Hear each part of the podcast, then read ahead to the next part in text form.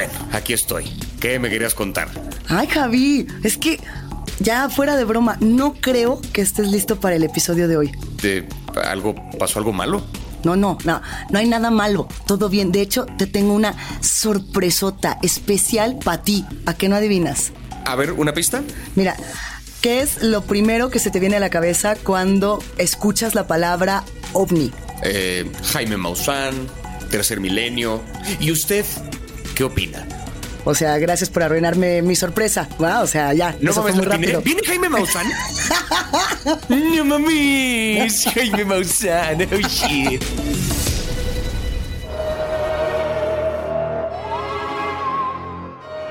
Bienvenidos y bienvenidas, nosotros somos Javier Ibarreche y Luis Iglesias Arvide y hoy estaremos muy atentos a las señales, con la vista al cielo. ¿Será que el contacto será pronto? Hoy tenemos puestos nuestros sombreros de papel aluminio porque vamos a hablar de ovnis. OVNIs, aliens, el catálogo está llenísimo de series, películas, documentales sobre este tema y hoy vamos a compartirles algunas recomendaciones que no se pueden perder si les gustan las teorías de conspiración, si quieren conocer más sobre la posible vida en otros planetas, si nomás andan buscando dónde vacacionar fuera de este planeta. Y para eso, hoy nos visita el experto número uno en el tema, alguien que seguramente vio tantos videos de ovnis como nosotros, series de Netflix. Yo no puedo. Me les muero, Javi, me les muero. Contamos con la presencia ilustre. Ay, no más, ay, nada más y nada menos que de Jaime Maussan, periodista, investigador, fuente de conocimiento en todo lo relacionado a extraterrestres, abducciones y vida en otros planetas. Querido Jaime, bienvenido a Nada que Ver. ¿Cómo estás? Hola Luisa, muy bien, muchas gracias, muchas gracias. Un, un gustazo. Pues sí, sobre todo en estos tiempos que están pasando tantas cosas. ¿Qué tanto está ocurriendo? O sea, como para poner un poquito en contexto a quienes quizá no estén tan al tanto de, de la situación mundial de esto. Eh, que estamos a un paso del reconocimiento oficial, podríamos decir que ya extraoficialmente se reconoce la realidad del fenómeno ovni, algo que nunca había pasado en nuestro tiempo de vida. Y hoy estamos, yo creo que algunas semanas, meses, de que en primer lugar se reconozca que nos están visitando, que hay una presencia aquí eh, que es de otro lugar, que es inexplicable, que tiene una tecnología muy avanzada y que finalmente pues se va a reconocer que tenemos la necesidad de comunicarnos con ellos, ¿no? Creo que eso es lo más importante, es lo más importante que le ha pasado a la humanidad desde el nacimiento de Cristo y yo creo que nos va a cambiar para siempre, entonces por eso es tan importante, Javier. Eh, yo qui- quisiera, eh, por ejemplo, ir abordando algunos temas eh, y algunas películas documentales que tenemos en Netflix que justamente regresan a, estos eventos, ¿no? Por ejemplo, si nos vamos a ovnis, proyectos de alto secreto desclasificados, ahí, por ejemplo, partimos de- del evento de Roswell, ¿no? Y, y parte de lo que nos dice este documental es la historia de los ovnis, la historia contemporánea, porque podríamos irnos más para atrás, Jaime, tiene que ver con la Segunda Guerra Mundial, tiene que ver con nucleares, tiene que ver con un contexto político muy importante, donde las autoridades no querían hablar de lo que estaba ocurriendo. Eh, ¿Cómo, ¿Cómo vemos este avance en términos de la información a nivel histórico de los ovnis? Es decir, ¿qué pasaba en Roswell y cómo hacemos un contraste con lo que vemos ahora en 2022?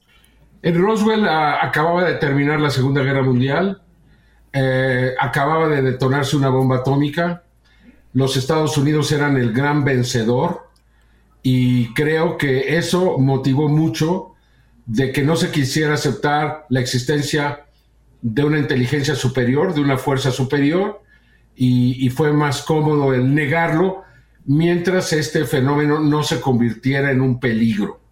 Pero hay un elemento que muchas personas desconocen, que yo quiero sacar a la luz, porque podría ser una de las razones más importantes por las cuales Harry Truman no aceptó o, eh, la presencia extraterrestre o, no quiso que se difundiera como tal. En 1947, la última semana de junio, Albert Einstein y Robert Oppenheimer le mandaron una carta al presidente Truman donde le preguntaban ante la presencia de estos eh, seres cósmicos, eh, ¿qué derechos les vamos a dar? ¿Les vamos a permitir que lleguen a cualquier lugar del mundo sin visas? ¿Les vamos a permitir que puedan eh, tener propiedades? ¿Les vamos a permitir poder eh, pues realizar una actividad como cualquier ser humano, ¿cómo nos vamos a comportar? Y yo creo que esas, eh, esas reflexiones le dieron pánico a Truman, o sea, se sintió que no estaba preparado, les vamos a dar a los extraterrestres permiso, pueden llegar a cualquier lugar, pueden tener una propiedad, ¿qué vamos a hacer? Y como no hubo respuesta, yo creo que dijo, vamos a esperar, ¿no? Vamos a esperar y si no son peligrosos, uh, vamos a hacerlo así hasta que podamos hacerlo. Y yo creo que se acabó el tiempo, ya no pueden seguirlo haciendo.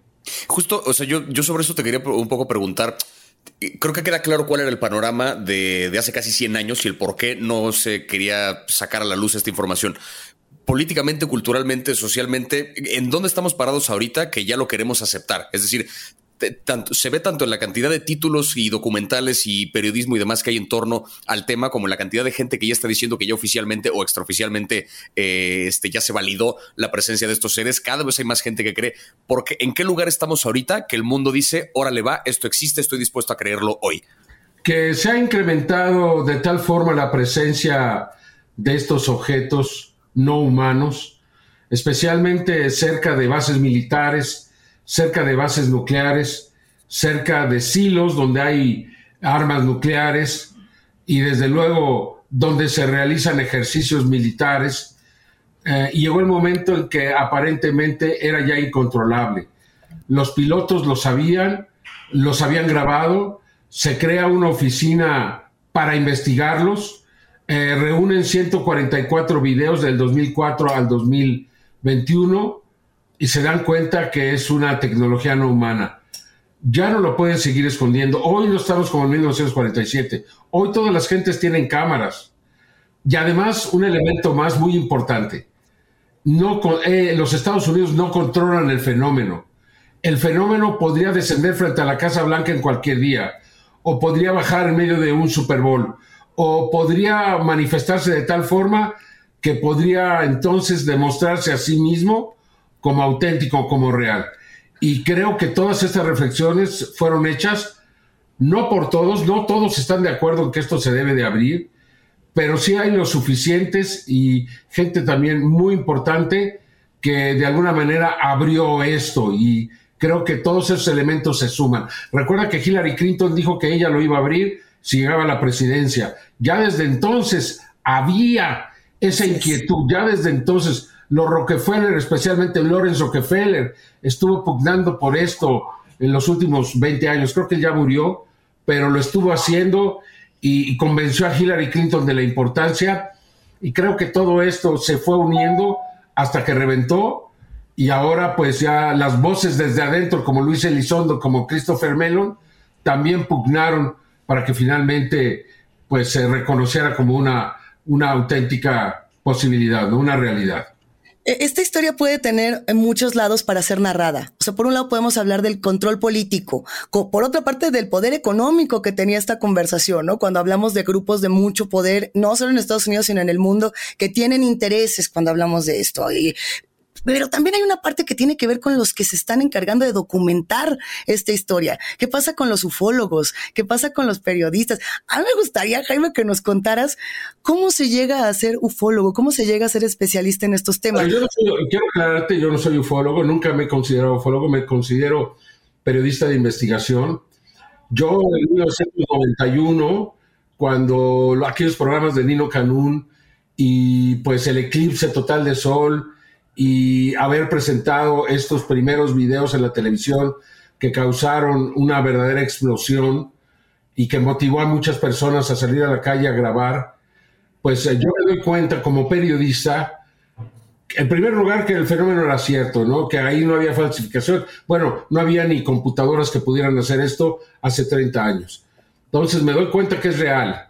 Y entonces también considero, digo, ¿qué va a pasar yo dije 20 años. En 20 años las personas van a tener, muchas personas van a tener una cámara en sus manos, la calidad va a ser muy superior y entonces el, video va a desmitificar el fenómeno. Eso lo pensé en el 91 y me di cuenta que era cuestión de tiempo. Y también me di cuenta de otra cosa, que este fenómeno era la única posibilidad que teníamos para cambiar el mundo. O sea, El mundo no quiere cambiar, ni siquiera con el calentamiento global quiere cambiar. Este fenómeno nos va a cambiar. Te lo puedo asegurar que nos va a cambiar. Porque aparte decías al principio algo que eh, podría sonar como una exageración, pero creo que no, creo que es bastante atinado. Este rollo de quizá el, cambio o el evento más importante desde el nacimiento de, Cristo. No sería descabellado pensar que dentro de 15 años estemos viviendo en el año 15 este, después de X, ¿no? O sea... Ah, antes de la desclasificación, después de la desclasificación. tendría, este, sentido pues eh, creo que eso es realmente lo que va a pasar con la historia, que es antes del contacto, después del contacto. Claro. Y ahí llegamos a lo que yo creo que es, lo, más importante, no es reconocer la existencia del fenómeno. Eso ya ocurrió. Eso podríamos decir que ya sucedió. Ya no hay quien se ría de esto. Ahora todos me consideran como, pues no sé, alguien que se adelantó, alguien que luchó, alguien...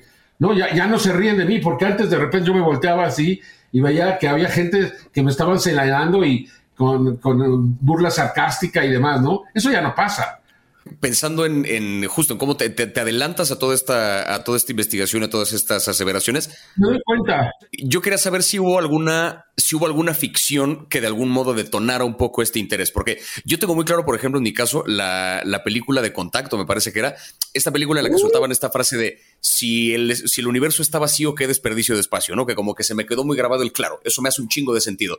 ¿A ti hubo alguna ficción, hubo alguna película que a ti de repente te metiera un, algo en la cabeza que dijiste, claro, es por acá? ¿O sea, hubo alguna ficción que detonara este, este interés en, en lo que hay fuera del mundo?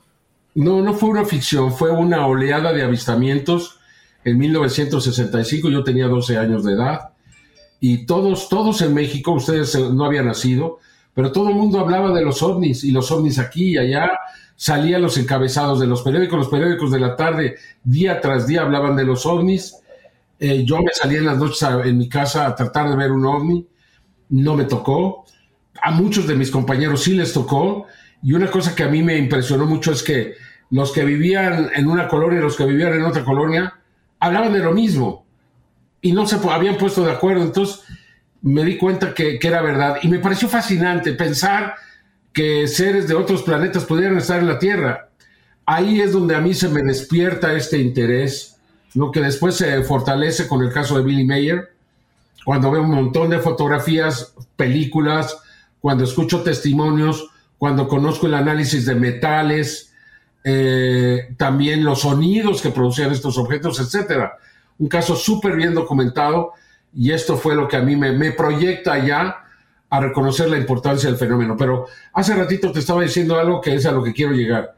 Lo más importante no es reconocer que ya están aquí, lo más importante es iniciar comunicación con ellos. Eso es lo que realmente va a cambiar la humanidad. Imagínate, o sea, si el, Senado, el, Pentágono, las, autoridades y esos y de otros países dicen, sí es cierto, lo, inmediatamente después, bueno, ¿y qué sigue? ¿Y qué sigue? Pues tenemos que hablar con ellos, son si es cierto, bueno, vamos a tratar de comunicarnos, ¿no? No que no sabemos, no, sí sabemos, con código binario lo podemos hacer. Estoy preparando ya un mensaje científico, no es una volada, es algo muy serio. Ya estamos en negociaciones con científicos de Argentina a ver si utilizando una instalación de allá se puede mandar este mensaje al espacio como lo hizo Frank Drake y, Carl Sagan. Y hubo una respuesta que apareció 27 años después en los campos de trigo en Inglaterra. Si nosotros logramos esto y que esta respuesta ocurra en los próximos meses, pues entonces, entonces se acabó.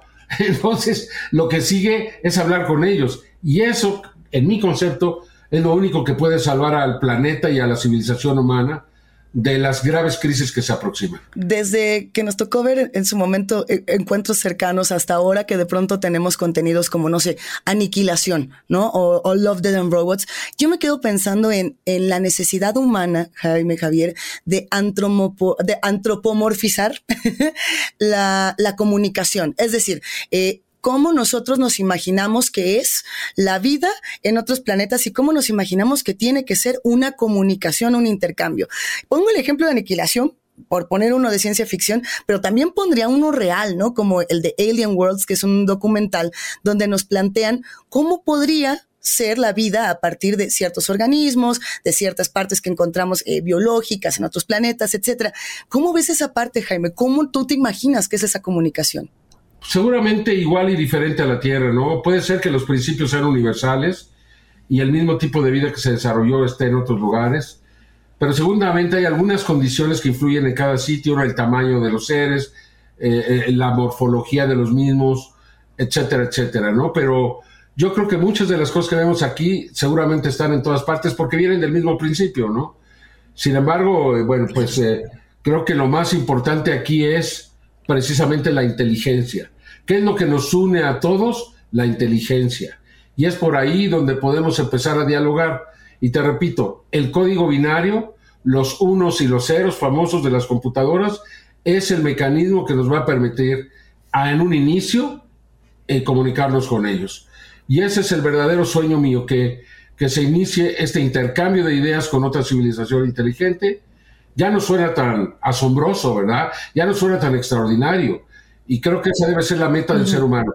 E imaginen ustedes, claro. porque eso es lo que va a pasar. Ya no es antes de que nos digan que es cierto y después de que nos digan que es cierto, no. Antes del contacto y después del contacto. El contacto es la comunicación. Cuando establezcamos este diálogo va a ser maravilloso. Ahorita justamente a la, duda a la que me lleva esto es justo el qué forma va a adoptar esa comunicación. ¿no? Ahorita un poco lo que te preguntaba, te, preguntaba Luisa, porque... A las matemáticas, creo yo, y a través de la... Porque sí es cierto que en muchos referentes que hemos visto en cine, sobre todo, o sea, como que es eso, ¿no? De darles como una forma muy humana y ellos hablan un lenguaje, pero tienen una boca de donde sacan. Habría que entender primero qué entienden ellos por comunicación. Yo creo que hay, hay elementos, hay factores universales. El viajar a otros mundos debe ser universal, el contacto debe ser universal. La manera de hacerlo, seguramente ellos tienen más experiencia. Ellos empezaron a tratar de comunicarse con nosotros a través de los campos de trigo en Inglaterra Luego salieron dos viejitos y dijeron, nosotros los hacemos. Y todos los medios, ¿no? Así como borregos, sí, sí, ellos los hicieron, los No tuvieron que demostrar nada. Hicieron una figura mal hecha, muy mal hecha. Tú vela, buscan en internet la primera de Duke y Dave. Y vas a ver que, que no tiene comparación con las figuras extraordinarias que aparecen de la noche a la mañana. Ese fue el primer intento. Luego, hace una década, estuvieron enviando sonidos, sonidos muy extraños. Yo no sé si habría alguna manera de poderlos interpretar, a lo mejor no surgió nadie que lo pudiera hacer. Y ahora son luces en el cielo, no sé si han visto el fenómeno, es extraordinario, bellísimas figuras que se hacen en el cielo y no vienen desde la tierra. Entonces, estos seres han intentado. Y la otra es lo que ya me refería. Ellos respondieron al mensaje que enviaron Frank Drake y Carl Sagan a la constelación de Hércules, al cúmulo de estrellas M13, a 22.800 años luz de distancia. Y cuando le dijeron a Sagan, ¿cuándo vamos a recibir la respuesta? Ah, pues en 50.000 años, ¿no? Y se recibió en 27 y quedó impresa en los campos de trigo en Inglaterra. ¿Qué nos dijeron ahí? Que tenían las mismas matemáticas que nosotros, que son universal. 1, 2, 3, 4, es universal. Que tenían las, el mismos elementos básicos de la vida, hidrógeno, este, nitrógeno, oxígeno, fósforo y carbono, este, etcétera, etcétera, ¿no? O sea, se parecen mucho a nosotros. Los mismos, eh, la misma química en el ADN, eh, los mismos tipos, la misma hélice en el ADN, la misma, solo que ellos son híbridos, ahí se presentan como híbridos, se han mezclado con algo más. O sea, si analizamos nuevamente ese mensaje, hay mucha información que nos va a decir exactamente cómo son ellos y a partir de ahí, pues esta comunicación. Oye, Jaime, ya para empezar a, despedirnos, para empezar a cerrar, yo quiero preguntarte, no sé, de pronto tenemos estas noticias, ¿no? De los últimos meses, que si de pronto vemos estas luces en Tijuana, el caso tan particular, por ejemplo, de Tampico, donde se dice que inclusive las playas están destinadas en un homenaje hacia los extraterrestres debido a la protección que tiene esta, esta región tan particular de nuestro país. en México hay, hay muchos espacios muy peculiares, con muchas historias. Esas se replican en el mundo. Coatepec, ¿no? Veracruz. Mm. Hay, muchos espacios increíbles. A mí me gustaría preguntarte que nos dieras un consejo como observadores, como periodistas. Eh, ¿Qué observamos? ¿Dónde nos detenemos a decir, aquí podemos nosotros atestiguar este fenómeno? Entre que las autoridades nos den chance o no de conocer lo que pase con esa comunicación, nosotros qué podemos hacer como espectadores de todas las estrellas y de los fenómenos? Mira, es difícil anticiparse a la presencia de estos objetos. Lo puedes intentar, puedes, bueno, nosotros tenemos cámaras en el volcán Popocatépetl, velas todo el tiempo y una de estas te va a tocar, te va a tocar ver algo extraordinario, o si te quieres ir allá, pasarte algunas noches, pues puede tener suerte. Nadie sabe exactamente dónde y cuándo se van a presentar. Se presentaron en Tijuana, Rosarito, el 27 de junio. Se acaban de volver a presentar hace, no sé, 48 horas. Volvieron a aparecer. Ahora fue en Primotapia, cerca de Rosarito. No, fue más hacia el sur. Pero el fenómeno ha aparecido 6, 8, 10 veces del 2017 para acá. Entonces, es un lugar, pero habría que estar ahí mucho tiempo. O bien, cuando ocurra un caso, vete a investigarlo, vete a hablar con las personas, eh, involúcrate con la investigación, ¿no? O, bien, abre espacios como lo que estamos tratando de hacer. Motivemos o, o propugnemos por iniciar una comunicación con estas inteligencias, que es realmente lo único que importa, ¿eh? Lo demás es una curiosidad. Los ovnis son una curiosidad, pero lo que importa es realmente poder iniciar un diálogo con estas inteligencias. Ahí es donde todo va a cambiar. Yo tenía una última pregunta. Hace ratito Luisa mencionaba un, ahora sí que uno de los títulos que teníamos como eje, que es el de aniquilación. Que en algún momento de esa película lo que vemos es que lo que sea que llegó de otro planeta se convierte en una suerte de fenómeno natural de una naturaleza extraterrestre que empieza a afectar la composición de la Tierra. Esto que empieza como a refractar el ADN de las cosas y de repente gente que se mezcla con plantas, agua con arena, ves una bola de fenómenos naturales que no corresponden con el mundo, pero que perfectamente pueden ocurrir acá y que pareciera un ser hostil el que llegó de fuera, pero lo cierto es que es un ser que solo está espejeando lo que ve aquí. ¿no? O sea, como que el ser que llega en esta, en esta historia de aniquilación solamente está actuando en espejo de lo que los humanos trataban de hacerle a él si los humanos eran hostiles, él era hostil de regreso. Tú en ese sentido, de manera como muy a grandes rasgos, ¿cuál crees tú que sea la intención de estos seres que ya están iniciando un contacto? Porque claramente hay un contacto de por medio, o sea, ya iniciaron una comunicación. ¿Cuál es la intención, si es que se puede leer, que tienen ellos al hacer esa comunicación? Pues mira, hasta el momento no ha sido negativa, no ha sido agresiva, por más que nos imaginemos que estos seres puedan ser peligrosos para nosotros, no tenemos, hay casos aislados de personas incluso que han muerto, pero te hablo de dos o tres personas que, aparecieron muertas sin órganos y sin cosas, como ocurre frecuentemente con el ganado. Pudo haber sido un experimento de algunas de estas, porque creo que son muchas civilizaciones, que ese es uno de los puntos que hay que partir. No creo que sea ni una ni dos. O sea, no sé si han visto las fotos del James Webb. Hay miles y millones de galaxias. No, no, no de planetas, no, no, no, no, de galaxias. Galaxias. Cada una tiene entre 100 y 400 mil millones de estrellas. A ver, voy de nuevo. 100 y 400 mil millones de estrellas. ¿Cuántos planetas hay? Aquí en la, en la, nuestra hay entre 100 y 400 mil millones de estrellas, ni siquiera sabemos. En es, dicen que hay 40 mil millones de planetas como la Tierra. ¿Te imaginas? Y nosotros decir que somos los únicos. O sea, es esa arrogancia, es esa falta de humildad de los seres humanos, de siempre sentirnos el centro de todo, lo que persiste. O sea, sí, en 1609, 1610, Galileo Galileo demostró que girábamos alrededor del, del Sol y no al revés, ¿no? Eso lo demostró. Sin embargo, seguimos pensando que somos el centro del universo. Entonces, tenemos que despojarnos de esta arrogancia y entonces este, empezar a ubicarnos eh, en la realidad de, este fenómeno. Mira, yo sé que esta frase se la atribuyen mucho a Galileo Galilei y no es de la de y sin embargo se mueven, pero en este mm. caso me encanta que nos despidamos así, sin embargo se mueven y sin embargo aquí estamos siguiendo, siguiendo en esta búsqueda de la comunicación, en esta búsqueda del encuentro, del intercambio. Jaime, te admiramos mucho y para despedirnos pues te preguntamos, ¿dónde te encontramos? ¿Cómo le hacemos? Ah, bueno, en todas mis. Eh, pueden buscarme en eh, Twitter Jaime Maussan 1, o en YouTube Maussan TV, o en Instagram Maussan TV. Me pueden buscar, búsquenme en todas las redes, ahí estoy en todas partes, en TikTok, en todas partes. Ya tengo un equipo que está manejando todo y, y ahí estamos presentes. Pero yo quiero terminar diciendo esto, ¿no? A todas las personas que nos están viendo, disfruten este momento. Somos una generación privilegiada esto no había sucedido antes.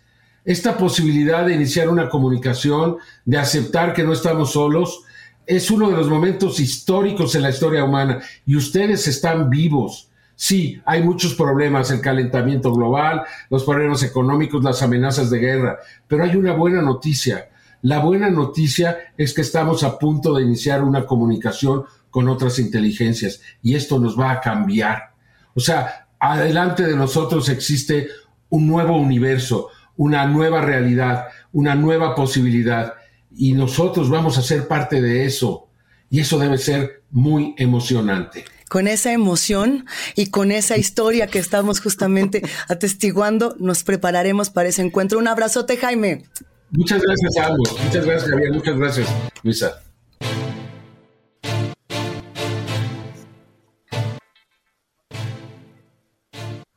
Si disfrutaron de nuestra charla con Jaime Maussan, no olviden que pueden pasar por la cuenta de Netflix MX para compartir sus contenidos favoritos alrededor de aliens, ovnis extraterrestres y demás fenómenos, sean de terror, de ciencia ficción o hasta poderoso documental. Nosotras, nosotros somos Javier Marciano y Luisa Lunática y este fue un episodio saturnino de Nada que Ver, un podcast extraterrestre de Netflix producido por el equipazo alienígena de Posta. Gracias por escucharnos. Bye.